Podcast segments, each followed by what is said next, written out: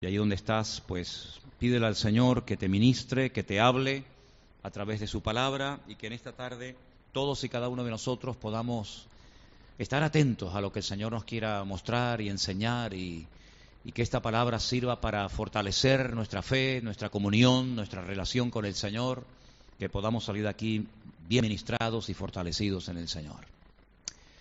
Gracias, Padre Celestial, porque podemos acudir a tu palabra en busca de respuestas Podemos recurrir a tu palabra, Señor, para ser guiados y para ser alimentados a través de ella.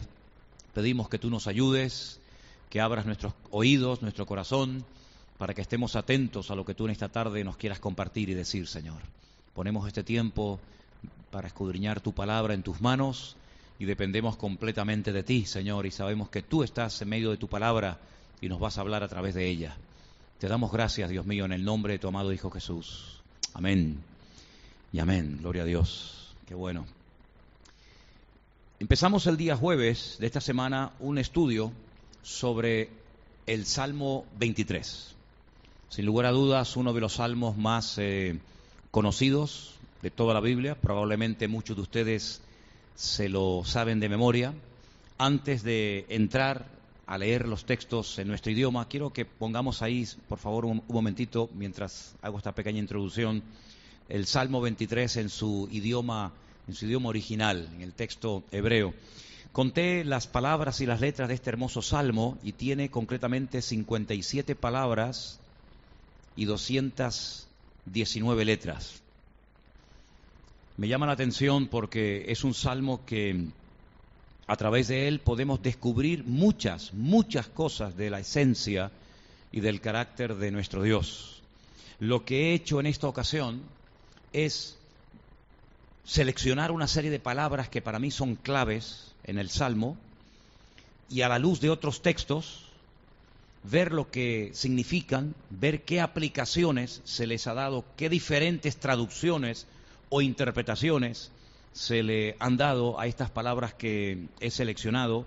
Hoy digamos que sería la segunda parte de este estudio que le hemos titulado Maravillas del, Salmo 23. Si no estuvieron, si no escucharon el estudio del jueves, sería bueno que lo vieran. Está ahí en internet, en la página de la iglesia, para que ustedes puedan repasar y puedan ver las palabras que en su idioma original seleccioné y hablé de ellas. Solamente les comento que cuando el Salmo nos habla de que el Señor es nuestro pastor, eh, hay una particularidad de este, de este idioma y es que el, tiempo presente del verbo ser no, no, no existe, no se usa.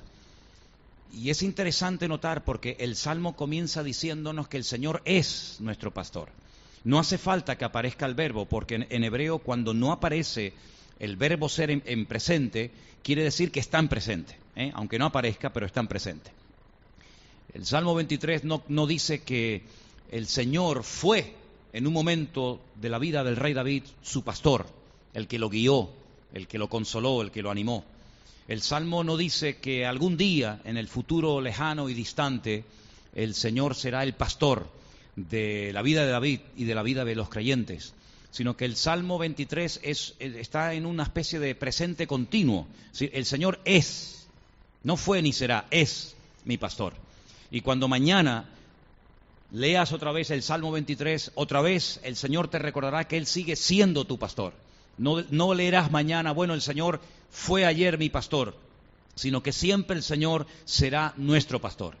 Esa palabra roé aparece bajo esa indicación de esa pequeña letrita que es la que indica pertenencia, roí, es decir, Él es mi pastor. Y vimos el día jueves que esa palabra aparece en muchas partes de la Biblia y siempre aparece como alguien que observa, ¿eh? Como alguien al cual no le pasan desapercibidas nuestras necesidades, nuestras peticiones, nuestra vida.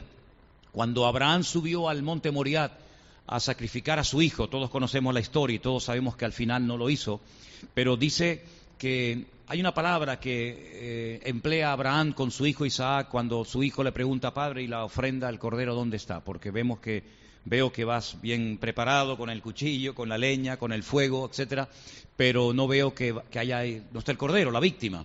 Y Abraham le dice, eh, el Señor proveerá, dice en la versión en castellano, en español, Bueno, ahí aparece el, el verbo roí en futuro. El Señor verá. Yo dije que hay cosas que hacemos, cosas que decimos que para bien o para mal dejan una huella en el mundo espiritual. Así como dejamos las huellas digitales, ¿no? Pues, eh, y no hace falta que, estemos presentes en un lugar para, si viene la policía y dice, bueno, este, esta persona estuvo aquí. ¿Y cómo lo sabe usted? Porque usted dejó sus huellas, usted dejó su marca. Y no hay nadie en la historia de la humanidad, no hay nadie en el presente ni en el futuro que tenga nuestras huellas. Son nuestras, son personales. Cuando nosotros nos muramos, esas huellas no las tendrá nadie más como tampoco las tuvo nadie en el pasado, ¿verdad? Es algo que te identifica. No importa que no estés presente, un experto en, huellas digitales puede saber que tú estuviste ese día en ese lugar porque tus huellas dejaron marca, tu presencia se quedó allí, ¿no? Pues en el mundo espiritual nuestras acciones dejan un impacto, dejan una huella, ¿sí?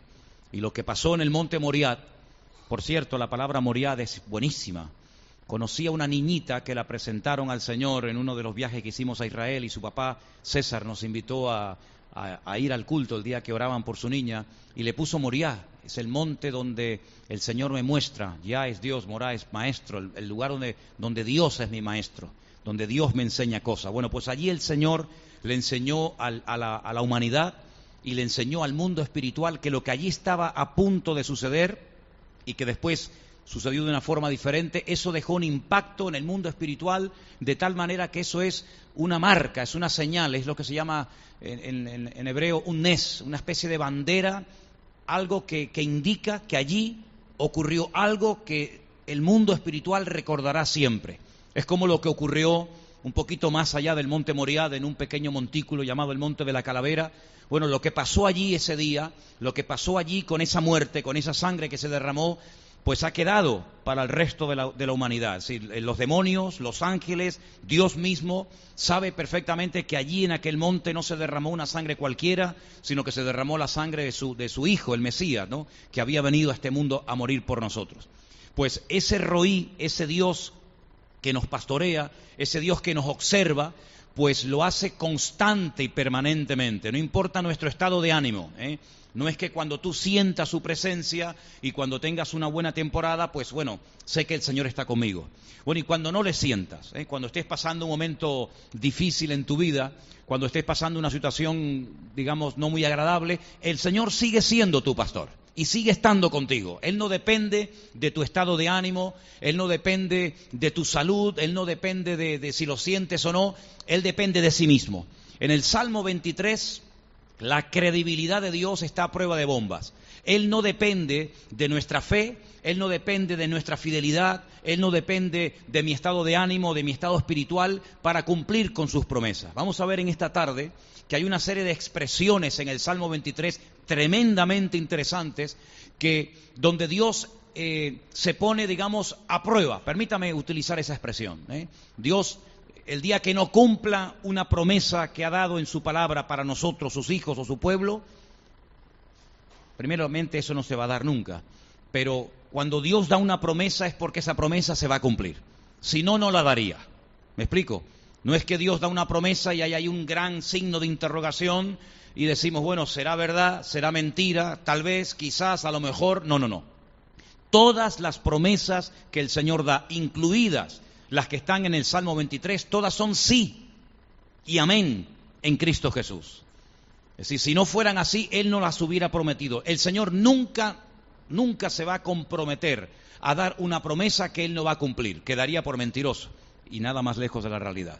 Así que vamos a entrar en materia en esta tarde y nos vamos a ir al, versículo número 4 del Salmo 23. Salmo 23, versículo 4 hay una palabra que me llamó la atención cuando la leí, porque es una palabra compuesta, como también me llamó la atención la cantidad de palabras compuestas que existen en nuestro idioma. Yo no sabía que había tantas, pero bueno, esto es muy fácil comprobarlo. Te metes en Internet y pones palabras compuestas, y hay miles, miles, miles de palabras compuestas. En hebreo hay muchas palabras compuestas que a veces, a veces, para eh, relacionarla una con otra, se pone en la parte de arriba una rayita, que es el maquef, que dice que esta palabra que acabas de leer guarda relación con la que vas a leer a continuación.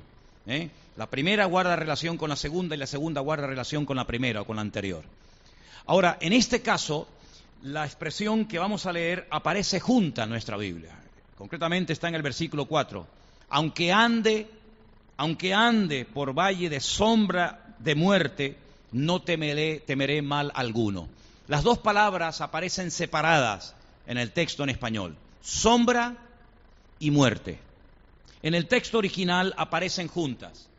Zalmavet. Zalmavet es la unión de la palabra sombra o de la palabra imagen y de la palabra muerte unidas. Zalmavet. La Biblia dice que Dios nos creó a su imagen. Y la palabra que aparece en Génesis capítulo 1 para imagen es la que aparece en la primera parte de esta palabra, Selem. Somos Selem, somos imagen, somos la sombra de Dios. Es decir, cuando tú vas por la calle o entras a un lugar donde tu sombra se puede proyectar por la luz que estás recibiendo, la sombra tuya no es real en el sentido de que no se puede pesar, no se puede tocar, pero sí se puede ver. Pero esa sombra proyecta una realidad. Y esa realidad eres tú. Pero se ve la sombra. La Biblia nos enseña que el hombre es como la sombra de Dios es como la imagen de Dios. Y no es que Dios tenga una imagen física, a Dios no se le puede medir, no se le puede pesar, ¿verdad? No tiene peso, no tiene medida. Pero en cierto sentido, cuando Él, no quiero utilizar términos que pueden llevar a, equivocación, pero cuando Él reproduce su imagen en nosotros, Él proyecta su imagen interior en nosotros. Por eso el hombre es capaz de tener actos de justicia, aunque sean inconversos. Hay momentos en los que los inconversos ante una injusticia reaccionan como Dios reaccionaría, ¿verdad? Protestando. Hay personas que tienen una tendencia altruista tremenda, siempre quieren ayudar a los demás, aunque a lo mejor sean ateos aunque a lo mejor sean inconversos, no creen ni siquiera en Dios ni en su palabra, pero tienen esa tendencia a ayudar al prójimo, de ayudar al niño que se cae, al enfermo, al que viene en patera, al que pasa hambre, al que se ha caído, etcétera. Esas, esas reacciones de justicia, de ayudar, de levantar, pues son proyecciones de la esencia misma de Dios en el ser humano. Ahora, imagínense con la, con la decadencia moral y espiritual en la que el hombre ha entrado, con los siglos, con los cientos de años que han pasado desde el día de la creación hasta el día de hoy y todavía el hombre mantiene ciertas y determinadas características de la esencia de Dios. Claro, todo eso se puede cultivar y potenciar, o todo eso se puede anular y, terminar apagándolo. Pero lo que hace el, rey David en este salmo es unir esa palabra que es tan importante en la creación del hombre, imagen, Selem, con la palabra muerte. Y así como una sombra no te puede hacer ningún daño. En todo caso, te haría daño la persona que proyecta la sombra. Pero la sombra no hace ningún daño. Solamente hay un ejemplo en la Biblia de una sombra de una persona que dice que cuando pasaba por encima de una persona, la persona recibía sanidad. Y fue un tiempo, no toda la vida, pero fue durante un tiempo en el ministerio del apóstol Pedro. Dice que cuando él iba por la calle, los enfermos los sacaban para que cuando pasara por lo menos su sombra los tocara y, fueran sanados. Es una cosa increíble que ni siquiera, por lo menos leyendo los evangelios, ni siquiera a Cristo le pasó, porque no veo a nadie que con la sombra que proyectaba el Señor fuera sanado. Pero eh, hay un momento en el ministerio de Pedro que hasta a ese punto llegó la gloria del Señor en su vida, ¿verdad? Pero lo que hace daño realmente es la persona que proyecta la sombra, no la sombra en sí misma. Por eso David lo que está diciendo es, mira, si hay cosas que te pueden producir ese temor de morir, de perder la vida, es simplemente una sombra. Y las sombras no hacen ningún tipo de daño, tampoco de beneficio. Bueno, aunque hay por ahí una expresión que dice qué mala sombra tiene este, ¿no? Pero olvídense de eso, ¿no? La pura realidad es que la sombra no hace ni bien ni daño a nadie. Y David no habla de la muerte en sí misma, del enemigo de la muerte, sino David habla de, la proyección de la muerte, ¿sí? de, la, de la sombra que puede producir la muerte. Y en el Salmo 23 nos dice que no tenemos que tener ningún tipo de temor. Aquí en el Salmo 23 dice, aunque, Como diciendo, aunque exista la posibilidad de que puedas pasar por un momento de terror, de miedo en tu vida, en el Salmo 23 realmente no es aunque, no es tal vez, no es quizás, sino gam, es también. También tendrás que pasar por estas experiencias, como diciendo, ah, sí, no se pueden evitar, no, no, también pasarás por estas eh, eh, experiencias. Aunque es diferente en hebreo, en hebreo también es gan, y esa es la palabra que aparece en el Salmo 23. También tendrás que pasar por este tipo de, experiencia, no solamente por experiencia, entre comillas, que controlas o experiencias agradables, experiencias bonitas, sino que también tendrás que pasar por ciertas y determinadas experiencias tal vez que no te gustan, que no te agradan tanto, como por ejemplo el apóstol Pablo tuvo que pasar por una experiencia por la cual incluso hasta llegó a orar en varias ocasiones, pero no recibió la respuesta que él esperaba pero recibió una palabra que le trajo ánimo y le trajo consuelo, como nosotros siempre recibiremos de parte del Señor una palabra de ánimo y de aliento en medio de la prueba más dura de la vida. Decía el rey David, aunque también, también tenga que pasar por esta experiencia, dice, no temeré mal alguno. Ahora, la palabra mal que aparece aquí en el, en el Salmo 23, ¿la veis? Aunque ande por valle de sombra y de muerte, no temeré mal alguno. La palabra mal es la palabra ra. Y la palabra ra se ha traducido en esta ocasión, es un término polivalente, digamos, que se puede traducir de diversas maneras, también significa desgracia. Aunque ocurra la peor desgracia que te puedas imaginar, y cada día estamos oyendo desgracia, ¿eh? realmente vivimos en un mundo lleno y constantemente de desgracias, pero cada día, ¿eh? No hay que ver más que la televisión un día para darte cuenta de que el mundo de verdad, cuando no es una cosa, es otra. Dice, aunque vengan desgracias a tu ciudad, a tu familia, a donde quiera que te encuentres, aunque vengan desgracias, tú puedes estar con la paz que sobrepasa todo entendimiento humano, porque ninguna desgracia tiene que perturbar y tiene que robar la paz y la presencia del Señor de tu corazón. ¿Se acuerdan ustedes cuando Isaí, el padre del rey David, lo envía al campo de batalla donde están unos, unos cuantos de sus hijos para que vean, para que observe cómo está la paz de sus hijos? Para que vea cómo están. Aunque la, la Biblia dice, vete a ver cómo está la paz de mis hijos. Pero hombre, si están en plena guerra, mucha paz no pueden tener pero es que precisamente la paz que el Señor nos da a nosotros, los, creyentes, los que hemos depositado nuestra confianza en Él, no es una paz que depende de circunstancias, sino es una paz que depende de una presencia constante y permanente que es la presencia del Señor en nuestra vida. Por lo tanto, paz no es ausencia de problemas, paz no es ausencia de guerra, paz es Dios mismo morando y viviendo en nuestros corazones 24 horas al día. ¿Cuántos dicen amén? Y David sabía perfectamente en aquellas largas días, semanas, que él pasaba fuera del hogar de su padre con aquel rebaño de ovejas. Él sabía que no tenía que tener ningún tipo de temor, porque él no estaba solo en medio del desierto. Él no estaba solo en medio de aquellas montañas, sino que la presencia, la, bendición del Señor lo acompañaba, lo acompañaba en todo momento. Me llamó mucho la, atención la palabra eh, abundancia o la palabra, como dice aquí, eh, no temeré mal alguno porque tu vara y tu callado me infunden aliento, aderezas mesa delante de mí, de, eh, delante de mí en de mis angustadores, unges mi cabeza con aceite, mi copa está rebosando. Bueno, ¿cuántas veces hemos hablado acerca de la palabra prosperidad? De hecho, hay algunos que solamente conocen la palabra prosperidad, pero para su propio beneficio siempre, ¿no? ¿Sabes que en la palabra rebayá, que es la palabra que se traduce por la palabra eh, rebosar, aparece el nombre de Dios. Rebayah. Yah en la Biblia es Dios. ¿Cuántas veces habrás leído tú en los salmos, alabad a Yah? La palabra aleluya no es una sola palabra, es aleluya. Y aparece esa rayita que os dije antes, ¿verdad? Alabad a quién? A Yah. ¿Y quién es Yah? Es el Señor. Es como, por así decirlo, el disminutivo del nombre, de la esencia del nombre de Dios. Y en esta palabra, rebosar, aparece el nombre de Dios. Como dando a entender de que de lo que está hablando David no es algo que él ha ganado con su esfuerzo, con el sacrificio, con el sudor de su frente, sino que es una abundancia que le ha venido de parte de Dios. ¿Cuántos dicen amén? Porque cuando tú ves, por ejemplo, la vida de aquellos dos hermanos que eran completamente opuestos, totalmente diferentes el uno del otro, como era Jacob y como era Esaú, Esaú no era un mendigo. Esaú era un hombre que también tenía muchísimas propiedades y muchísimas ovejas y, un montón de cosas. Y Jacob también las tenía.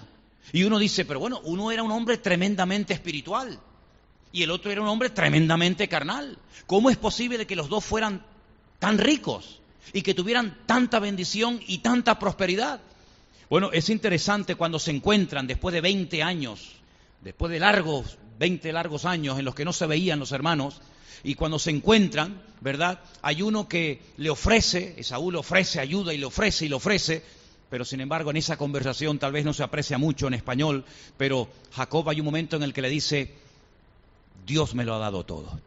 El otro menciona lo que él ha ganado con su sacrificio, con su trabajo, con su sudor, ¿verdad? Pero no le da la gloria a Dios, se da la gloria a sí mismo. Sin embargo, el otro, que también tiene, dice, es que Dios me lo ha dado todo. Y en esta palabra rebayá me llama la atención que esa abundancia, esa bendición de la cual habla el rey David, no está basada en su conocimiento, en su esfuerzo, yo he trabajado, yo he sudado, que casi casi como que te potencia y te despierta el ego, más que otra cosa, ¿no? Sino que es una abundancia que procede de Dios. Y esa es la abundancia, y esa es la prosperidad que debemos de anhelar los creyentes. No la del mundo, de tanto tienes, tanto vales, sino que la abundancia de Dios. Y la abundancia de Dios puede ser en salud.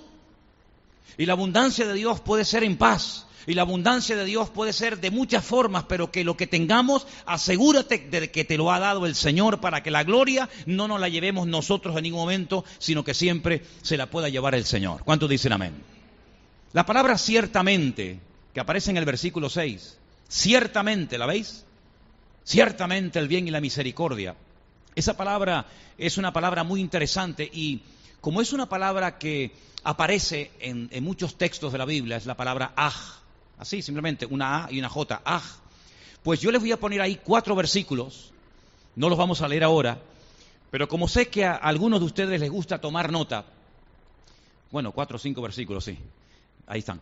Eh, y como sé que hay gente que en casa toma nota de lo que aquí se enseña, yo les voy a pedir que en esos versículos, Primera de Reyes 22, 25, Génesis 26, 9, Génesis 26, está repetido, Génesis 26, 9 y Génesis 27, 13. Está repetido uno, 27, 13 Yo los tengo aquí en la lista. Primera Reyes 22, 23, Génesis 26, 9, Génesis 27, 13 y Jeremías 34, 4. En esos cuatro versículos, en esos cuatro versículos, aparece la palabra que nosotros hemos traducido, que alguien ha traducido por la palabra ciertamente. Esa palabra es una, lo que se llama una especie de, de partícula enfática, es decir, cuando el Señor dice, ciertamente te seguirá el bien y la misericordia, es como decir, no te quepa la menor duda, no tengas ni la más mínima duda de que a ti el bien y la misericordia, donde vivas, donde te encuentres, te va a encontrar y te va a seguir. Es como decir, de verdad, de veras. No es decir, bueno, y me tocará a mí esa breva, me tocará, me, me caerá a mí esa bendición.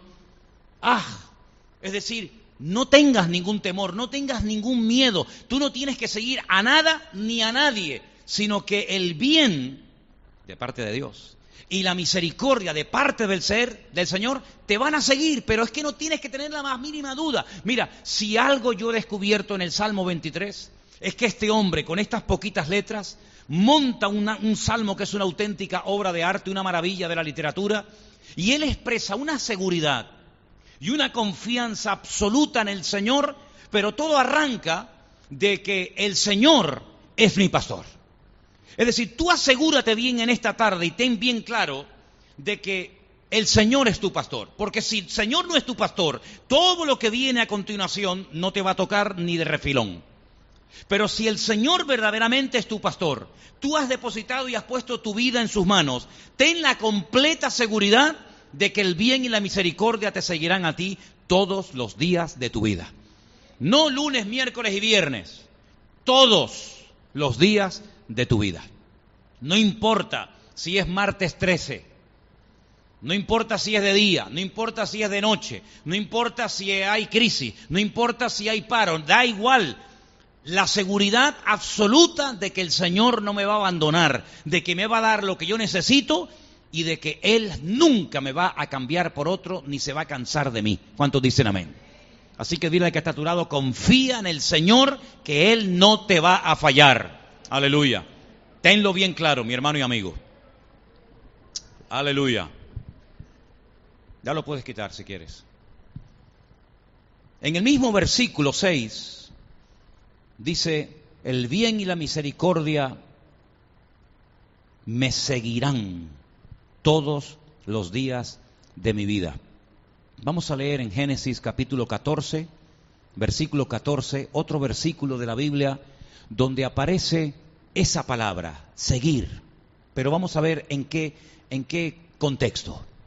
Oyó Abraham que su pariente estaba prisionero. Armó a sus criados, los nacidos en su casa, 318, ahí está, y los siguió hasta Dan. Quiero recordarles que hay un momento en la vida del patriarca Abraham en el que él se da cuenta que también su sobrino Lot ha sido tremendamente prosperado y bendecido como él. Y hay tanto rebaño, tanto de Abraham como de Lot, que no hay suficiente pasto para todos. Abraham le propone a Lot que se separen, que si él va en una dirección, Abraham irá en la dirección opuesta. Y eso fue lo que ocurrió. La Biblia nos enseña que Lot, su sobrino, escogió una zona que en aquel tiempo, no hoy en día, en aquel momento dice que era un vergel, era un lugar verde, con buena agua, un lugar hermoso. Todo esto fue antes de la destrucción de Sodoma y Gomorra. Vayan ahora a esa zona donde estuvo antaño Sodoma y Gomorra y aquello es terrible. Pero en aquellos tiempos era el lugar más verde, el lugar más hermoso, las tierras más fértiles y la mejor calidad de agua estaban allí donde Lot decidió vivir. Pero dice la Biblia que unos reyes tremendamente perversos y muy poderosos, atacaron un día las ciudades de Sodoma y Gomorra y se llevaron cautivos a un montón de gente, incluido Lot, sus hijas, su esposa y todas sus posesiones. La noticia le llega al tío. Abraham podía haber dicho, bueno, pobrecito, que el Señor lo ayude. No, Abraham dice que armó a sus 300 criados, a sus 300 siervos, y persigue hasta el norte de Israel, hasta un lugar que era de la, de la tribu de Dan, tiempo más tarde, y no contento con eso, decide ir hasta el norte de Damasco. Pueden leer toda la historia en el libro de Génesis, ¿eh? en el capítulo 14, se relata todos los detalles. Y dice que no paró de seguir a Lot hasta que lo logra eh, eh, liberar a él, a sus posesiones, a sus hijas, a su mujer, y les da otra vez la libertad. Es decir, Abraham estaba dispuesto a ir a donde fuera, a jugarse la vida, a hacer lo que fuera necesario con tal de obtener la libertad de su sobrino Lot. Bueno, pues ese empeño esa tenacidad en perseguir y no parar y ahora estar aquí y estar allá y si tengo que pelear con este peleo y si tengo que subir montañas subo y si tengo que pasar la noche en el desierto, me da igual. Ese empeño, esa tenacidad en Abraham de, seguir al enemigo para recuperar la vida de su sobrino Lob y su familia, pues es la palabra que se emplea Girdefuní en el Salmo 23 para decir que sí o sí, sin ningún género de dudas, el bien y la misericordia te seguirá. Si no habrá nada que va a impedir, mientras tú estés conectado a la fuente, mientras tú estés alineado con el Señor, no habrá nada que impida la bendición de Dios en tu vida. Te va a encontrar, ¿cuántos dicen amén? Por eso de vamos allí, que hay una bendición, vamos al otro sitio, eso es, eso es lo más ridículo del mundo. Usted no tiene que seguir ni a nadie ni a las bendiciones, usted, porque las bendiciones le van a seguir a usted. Porque si usted verdaderamente es creyente, las bendiciones le van a encontrar a usted donde quiera que se encuentre. ¿Cuántos dicen amén? Hay otro versículo en el libro de Oseas. No sé cuántos de ustedes conocen la historia del profeta Oseas. Es muy bonita leerla, pero le tocó una historia muy complicada. En Oseas capítulo 6, versículo 3 dice, ¿qué haré a ti, Efraín? ¿Qué haré a ti, oh Judá? La piedad vuestra es como nube de la mañana y como el rocío de la mañana que se desvanece. Sí, ahí la palabra que aparece es persistir. Saben, hay una característica de, de Dios que muchas, pocas veces se habla de ella, y es lo perseverante que es.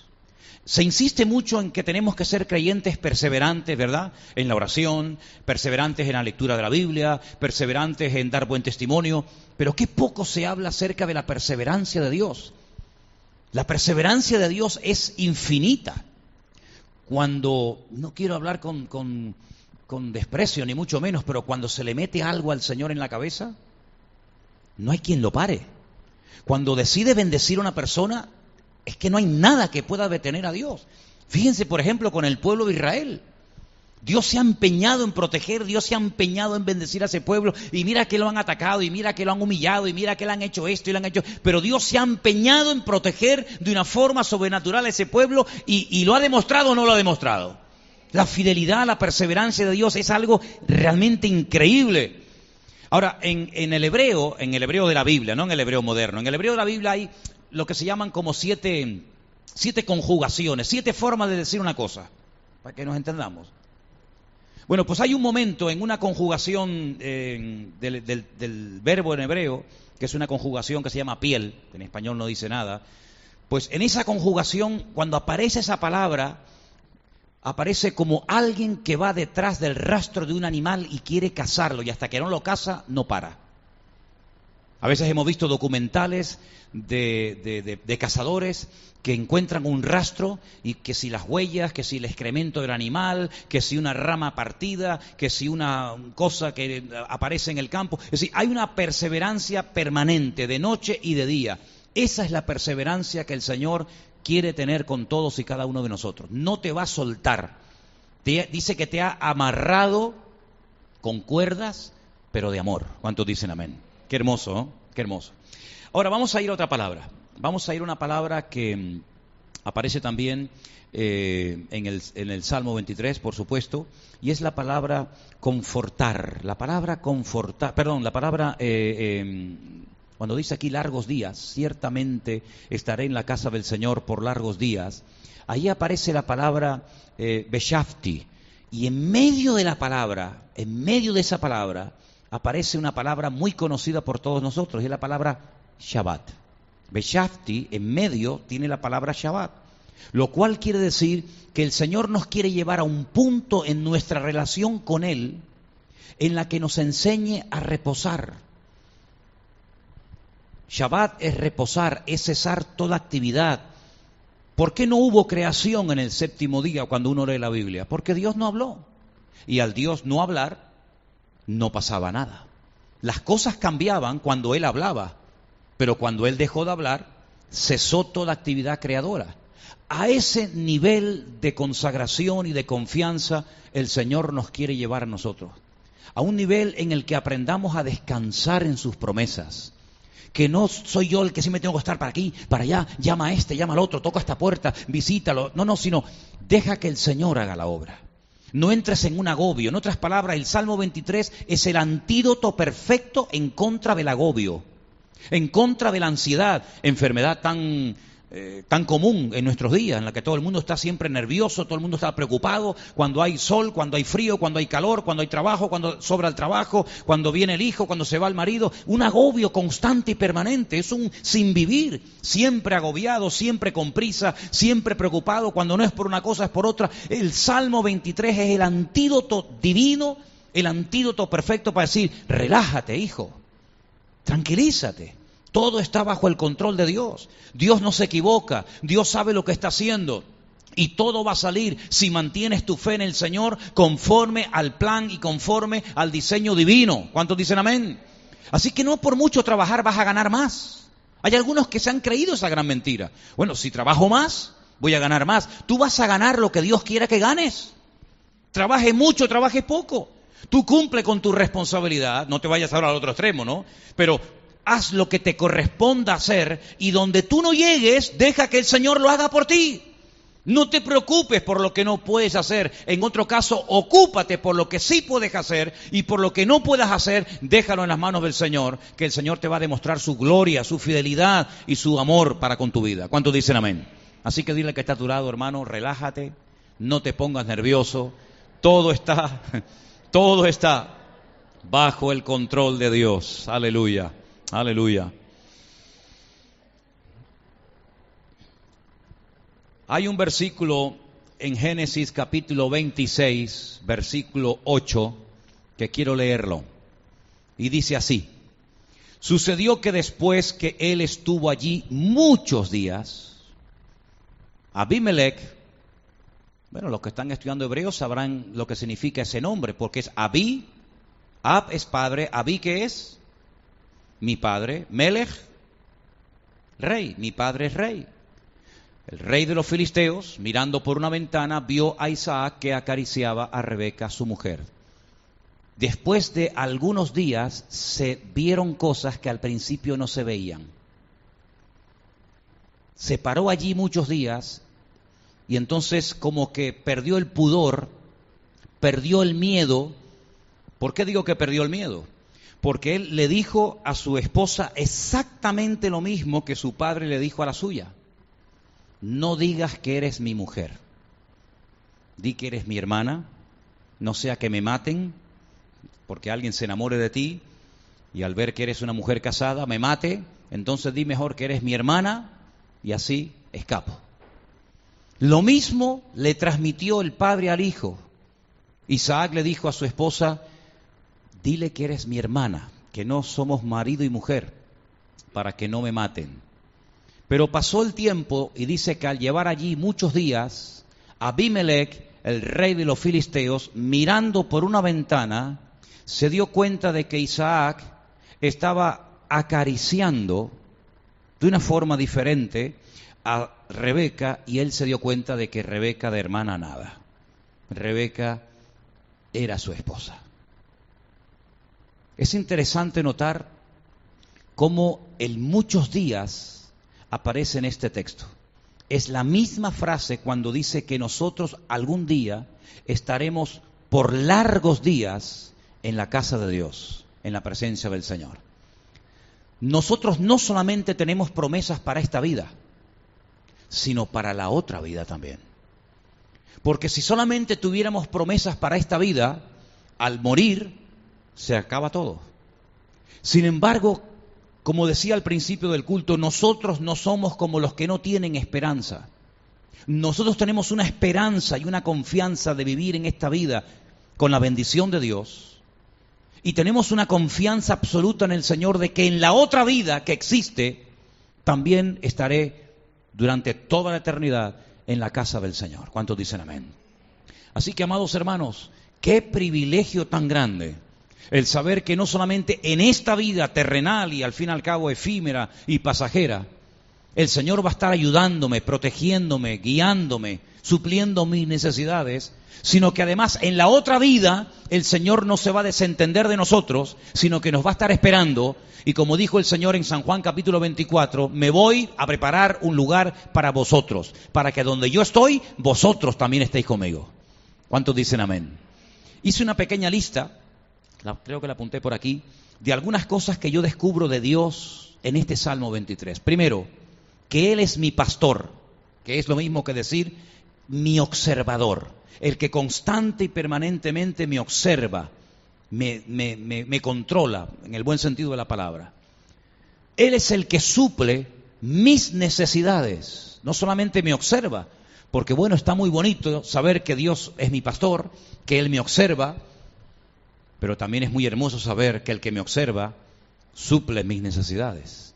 Porque el pastor no solamente saca el rebaño al monte para observarlo y para decir qué ovejas tan bonitas que tengo, sino que las observa para protegerlas, para cuidarlas de posibles enemigos y también para suplir sus necesidades. Por eso dice, Él es mi pastor, Él es el que me observa Por lo tanto, nada me faltará. Porque ¿cómo Dios me va a estar observando sabiendo que tengo una necesidad y no va a hacer nada? ¿Qué tipo de pastor es ese? Si vosotros siendo malos sabéis dar buenas dádivas a vuestros hijos, ¿cuánto más mi Padre Celestial os dará lo que ustedes necesiten? Por lo tanto, la seguridad, ¿de dónde viene? De que Él me está observando.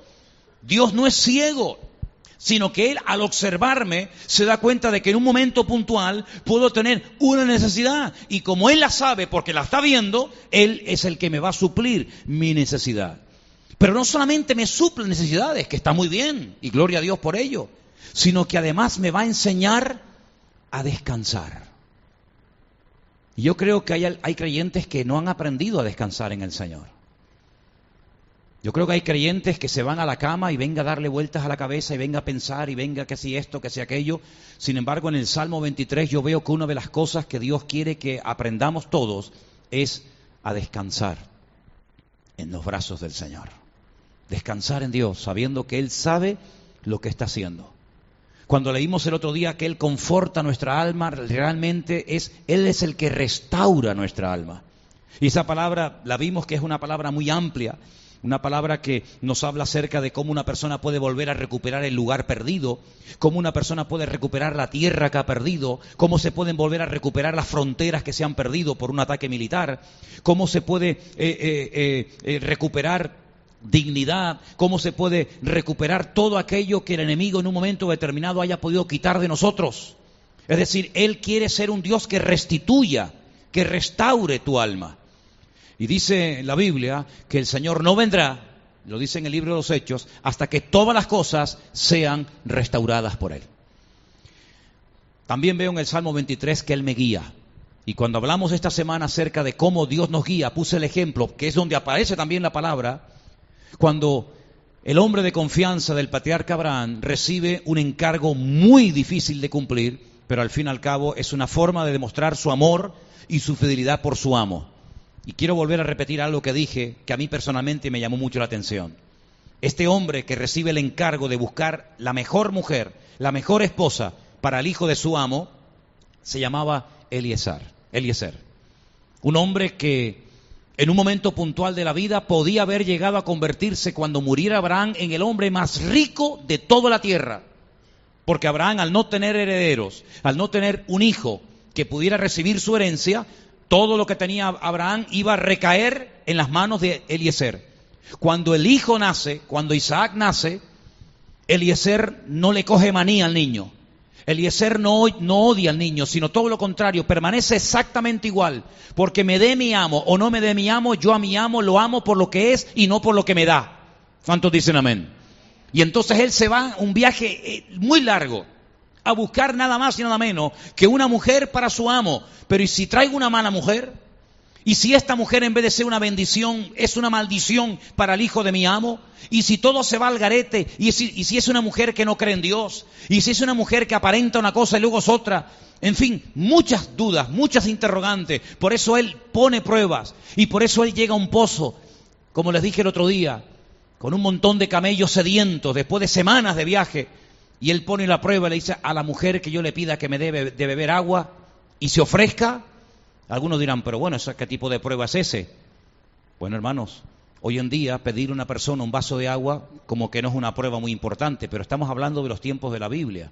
Mujeres y hombres no se hablaban, y menos cuando estaban a solas, sin testigos delante. Las mujeres cuando veían que iban a estar solas salían corriendo. Jamás una mujer le hablaría eh, eh, a un hombre sin estar otras mujeres delante. Ahora ustedes pueden entender la profundidad de la conversación de Jesús con la, con la mujer samaritana, ¿verdad? ¿Cómo tú siendo judío me hablas a mí? Como diciendo, pero ¿esto qué es? Esto, esto, no, esto no funciona así, ¿verdad? Ella, esta mujer va al pozo y dice la Biblia que este hombre con un montón de camellos, con un encargo muy importante sobre sus hombros, una responsabilidad tremenda, le dice, ¿me das un poco de agua? Y la mujer no solamente le da agua, sino que se ofrece a darle de beber agua a todos los camellos que llevaba. Pero bueno, ¿cuántos eran? Diez. ¿Y cuánto bebe un camello de un tirón? Cien litros. Cien litros. ¿Y cuántos eran? Diez. Mil litros. Pero ¿y cuánto se tarda sacando a cubos mil litros de agua de un pozo? No sé, horas. Un montón de tiempo, inténtalo tú, con un cubo llenar un, un bidón de mil litros, es un montón de tiempo. Y dice que el hombre estaba asombrado. Claro, porque podía haber dicho, oye, mira, sigue tú. Es que ya tengo un dolor de cintura, venga a sacar y venga a meter y venga a sacar el, agua. Sin embargo, se quedó asombrado. Y dijo, esta tiene que ser la mujer. Y efectivamente esa era, ¿te das cuenta? Entonces, esa forma tan sobrenatural, tan, sorprendente, tan fuera de lo normal, como fue guiado su criado, es la forma, como dice la Biblia, que Él nos guiará porque a veces el Señor nos sigue, o nos guía, perdón, nos guía de una manera que nosotros nos quedamos con la boca abierta. ¿Cómo es posible que se encontraran estas dos personas? ¿Cómo es posible que fueras por este camino y no por el otro? Bueno, porque el Señor sabe guiarnos perfectamente mejor de lo que nos podamos imaginar. ¿Cuántos dicen amén? Lo que tenemos que fiarnos de Dios y decir, bueno, guíame tú, llévame tú.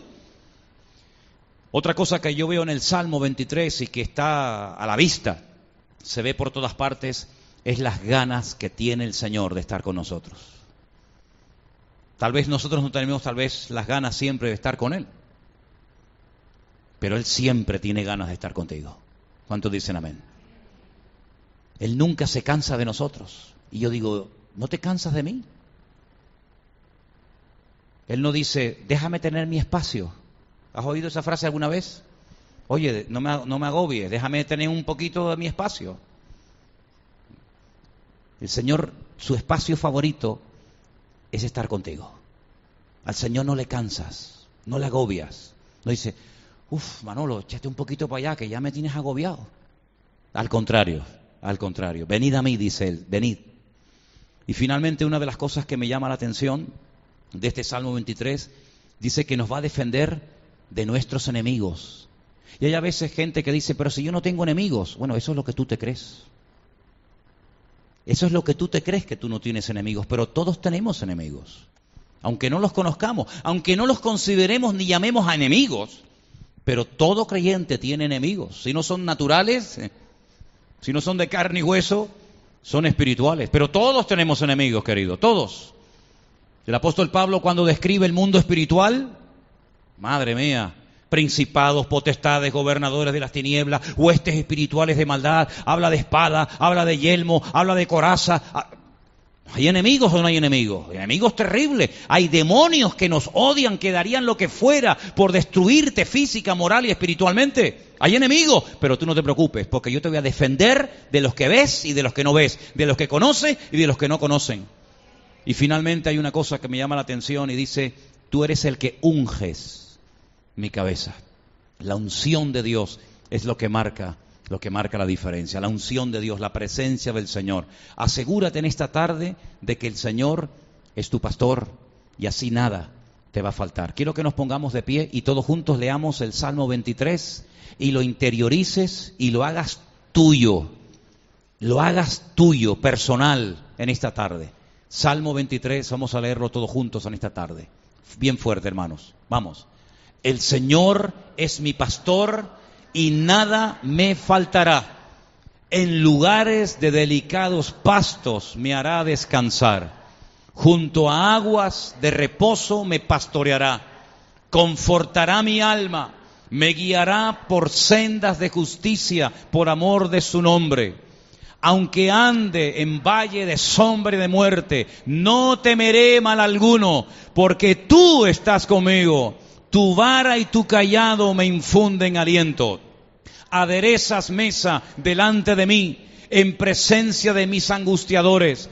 Unges mi cabeza con aceite, mi copa está rebosando. Ciertamente el bien y la misericordia me seguirán todos los días de mi vida y en la casa del Señor moraré por largos días. Fuerte, fuerte ese aplauso al Señor. Aleluya. Toda la gloria a nuestro Señor Jesús, a ti, oh Dios Todopoderoso, a nuestro Pastor Divino. Gloria a tu nombre, Jesús. Gloria a tu nombre, mi Señor. Aleluya. Padre, te damos gracias en esta tarde por tu bendita y preciosa palabra. Gracias porque en este salmo sentimos tu presencia y tu bendición, Señor. Y queremos, Señor, que sigas pastoreándonos, que sigas guiándonos, que sigas restaurando nuestra vida que sigas llevándonos a lugares de delicados pastos, que nos enseñes a descansar, que nos dejemos pastorear y guiar por tu mano poderosa. Y que tengamos siempre la confianza de que tú estarás conmigo en cualquier momento, en cualquier circunstancia, por dura o difícil de la vida, tú estarás conmigo. Y si tengo que ser tratado, restaurado o, disciplinado, no importa, porque tu vara y tu callado me infunden aliento, no terror ni miedo, sino aliento, esperanza, porque sé que en tu presencia, en tu casa, estaré por toda la eternidad. Señor, te damos gracias por tu bendita palabra. Gracias por este hermoso salmo que has dejado en tu palabra escrito para nosotros y podemos conocerte y podemos tener comunión contigo de una forma hermosa y permanente y diaria, porque tú así lo has prometido, Señor. Guárdanos de todo peligro y de todo mal y danos una semana victoriosa, próspera y bendecida a todos y a cada uno de nosotros. Guarda nuestros pasos, nuestra salida, nuestra entrada, Señor, y que tus ojos estén abiertos de noche y de día sobre nuestra vida, para que tú, Señor, seas siempre nuestro amado y bendito pastor. A ti la gloria y la honra, en el nombre de Jesús. Amén y amén. El Señor es tu pastor y el tuyo y el tuyo, es decir, que es el pastor de todos y cada uno de nosotros.